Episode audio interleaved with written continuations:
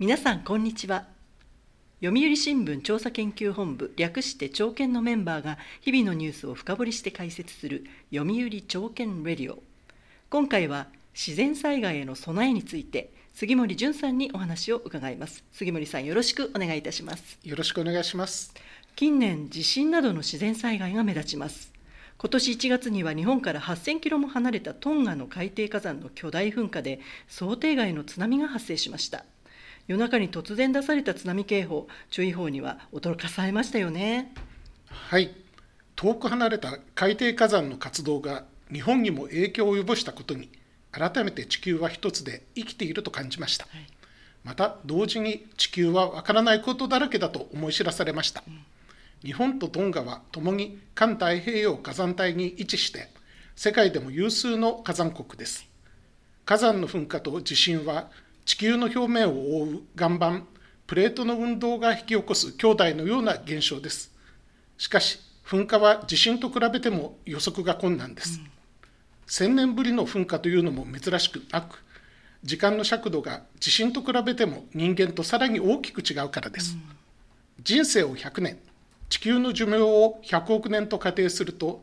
人間の時間の1000年は地球にとってはたった5分程度に過ぎないのです、うん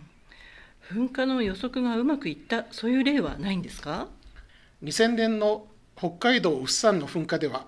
噴火の2日前に住民に避難指示を出して一人の犠牲者も出さずに済みました、うん、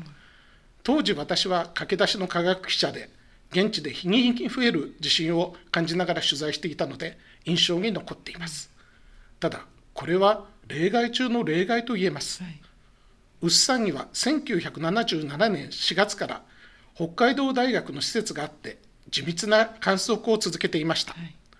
その年の8月に始まった噴火のデータもありました、うん、ウッサンがこのところ比較的短期間に同じような噴火を繰り返していたのも幸運でした、うん、何より地元に密着したホームドクター的な研究者がいたことが正確な判断と円滑な避難につながりました、はい、しかし皮肉なことに火山の噴火は地球時間で起きるのに研究者は短期的な成果がますます求められるようになっています、うん、腰を据えて一つの火山の観測に取り組むことは難しく大学の研究者が常駐する火山は減っています、はい、宮崎と鹿児島の県境にある霧島山では2011年に溶岩を伴う噴火が230年ぶりに起きました。しかし東京大学の観測所は2007年から無人のままになっていました。富士山もかつては旧火山と教科書で習った記憶があります。今は旧火山という表現を聞きませんね。活火山旧火山死火山という分類は震災予防調査会が1918年に過去の噴火記録をまとめた日本噴火史で使ったものです。活火山は現在も活動中の火山で浅間山や阿蘇山桜島などです旧火山は富士山など過去の噴火が記録に残されている火山。噴火の記録がないのが死火山とされました、うん、ところが死火山とされていた御嶽山が1979年に突如噴火しました、うん、このようなことがきっかけになって活火山の定義は2003年におおむね過去1万年以内に噴火した火山および現在活発な噴気活動のある火山と変更されました、人間の時間で定義されていた活火山が地球の時間に変わった形です。しかし、千年も一休みに過ぎない地球の時間で起きる噴火を人間が予測することが難しいことには変わりありません。はい、噴火は時に破滅的な被害をもたらすことがありますね。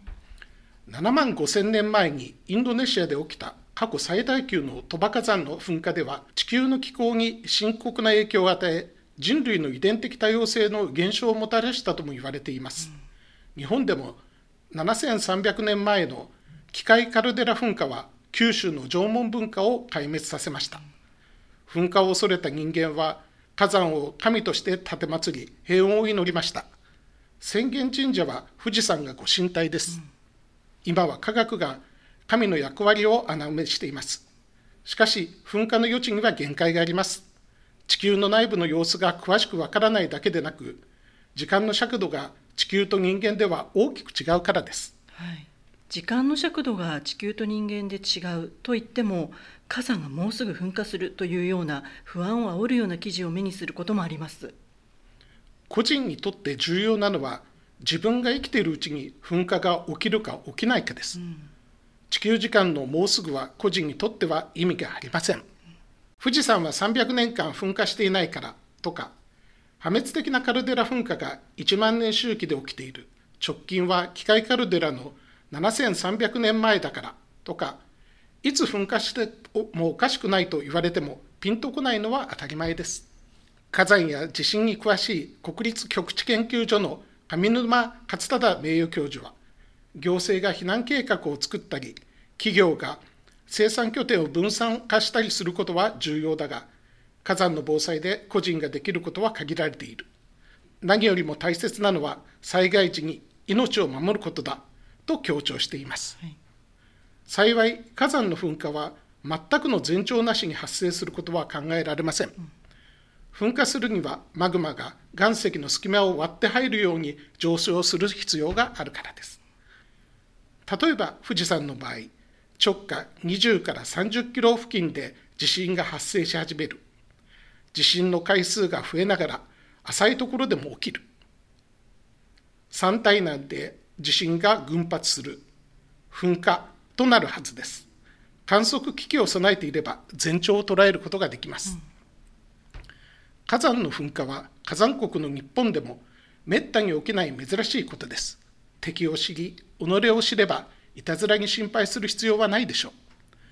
ただ厄介なことに前兆らしきものを捉えたとしても必ずしも噴火するとは限りません。1997年から2004年にかけて岩手山では群発地震が観測されましたが大事には至りませんでした。磐梯山でも2000年に群発地震火山性微動が観測されて周囲を心配させました。行政は社会活動への影響に配慮しながら難しい判断が求められます。私たちも前兆が噴火に至らないこともあることを心に留める必要があります。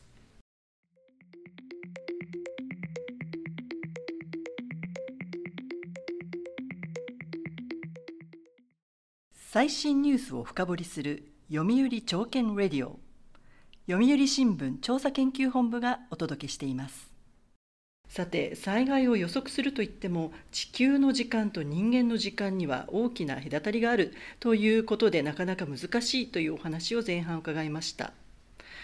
そして、え過去の噴火や地震を表現するときによく有史以来という言葉を使ったりしますよね。えー、有史というと何万年も前の大昔をイメージしますけれどもこれはどうですか？有史とは文字が成立して文献資料によって歴史事象が検証可能になってからの時代を言います、うん、日本で最古の噴火と地震の資料は553年の阿蘇山の噴火と416年の飛鳥村付近の地震で1600年ほど前の出来事に過ぎません。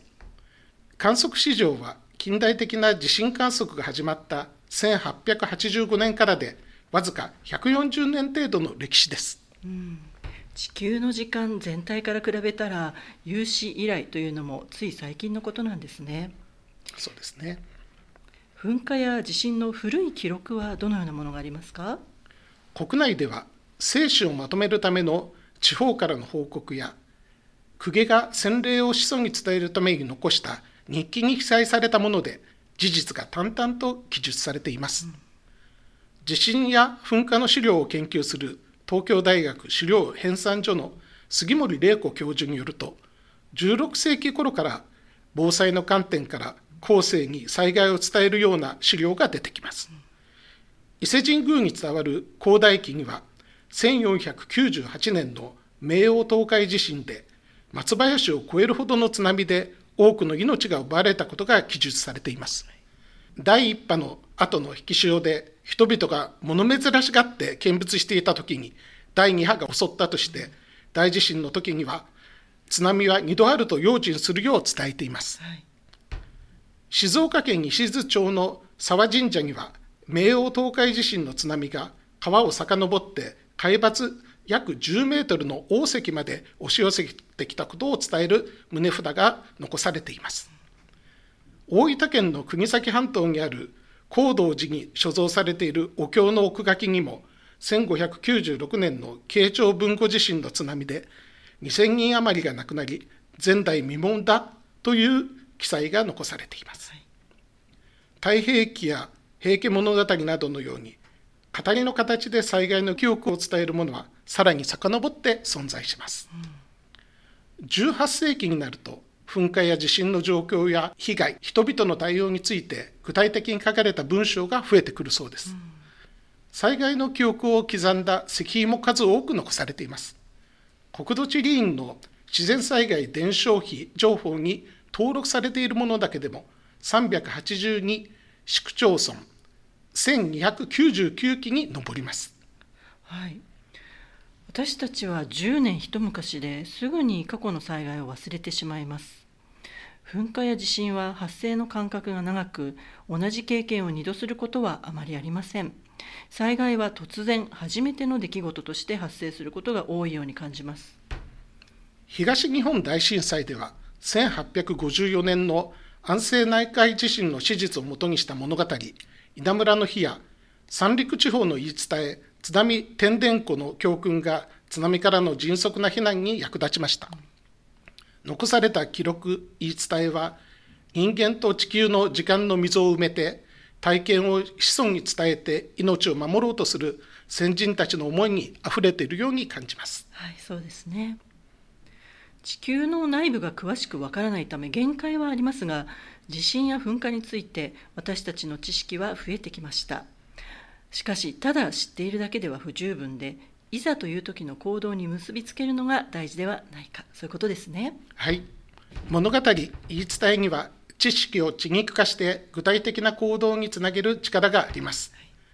教訓を語り継ぐだけでなく新しい物語を創作して防災に役立てる取り組みも進められています。慶応大学の大木里子准教授は中学生らを対象に防災小説の授業を続けています、うん近い将来の巨大地震を想定して地域の被害予測について学んだ後に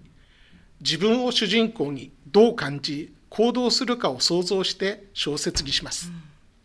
必ずハッピーエンドにするのがルールだそうです、防災を単なる知識ではなく自分事として感じて具体的な行動に結びつけることが狙いです、はい南海トラフ大地震で大きな津波が想定されている高知県土佐清水市では2016年から中学校の全生徒が毎年防災小説に取り組んでいます。市の広報誌には毎号生徒の作品が一編ずつ紹介されています。地域で防災について考えを深めるきっかけにもなっているそうです。防災小説面白い取り組みですね。とはいうものの私たちはずっと災害のことばかり考えて日常生活を送るわけにもいきませんよね。そうですね。過去には数多くの記録、伝承、石碑が作られましたが、今では忘れ去られているものも少なくありません。うん、明治期には防災のための数え歌が各地で作られました。国内最大級の内陸地震だった1891年の濃尾地震を現地調査した地球物理学者の田中立愛吉が作った数え歌もあります。不意に寄せくる地震でも、かねての備えにはかなわない。見事に抑えた大地震、まず火をもみ消し、次に人。家を覆う場、筋違い法税や鉄物火打ちで補強すると、事前の備えや火災の防止、耐震補強の重要性を訴えています。田中立は日本の地球物理学の草分けで科学の普及啓発にも力を入れていました。田中立の故郷の岩手県二戸市の菅原浩平さんによると東北北海道の教育関係者の大会で披露されたものだそうです。残念ながら弟子の寺田虎彦の天才は忘れた頃にやってくるの稽古ほど人々の記憶には残らず東日本大震災の後に歴史民族資料館長だった菅原さんが残された田中立の資料を調べて再発見するまで忘れられていたそうです、うん、稲村の日には史実と異なる部分もありますが小泉八雲が感動的な物語にして国語の教科書にも採用されたことで多くの人に知られるようになりました。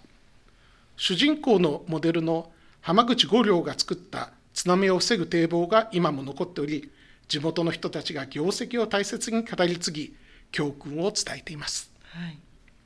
東日本大震災からもう11年が経過しました。あれだけの災害だったのにすでに記憶は風化し始めていますね。昨年読売新聞社が実施した全国世論調査で被災地に対する関心が薄れていると感じる人は大いにの25%多少はの67%合わせて92%にも上りました、うん、私たちが地球の長い時間の流れに対抗できるのは経験を記録して記憶して語り継いでいくことだけです。物語も伝承も大半が忘れ去られてしまうのが現実です。それでもごくわずかながら残り続けるものがあります。だからこそ多くの人がさまざまな形で伝える努力をすることが大切です。あの日を忘れずに記憶を未来に引き継いでいけたらと思います。はい。杉森さんありがとうございました。ありがとうございます。読売朝券レディオはこれからも旬なニュースを取り上げてまいります。次回もどうぞお楽しみに。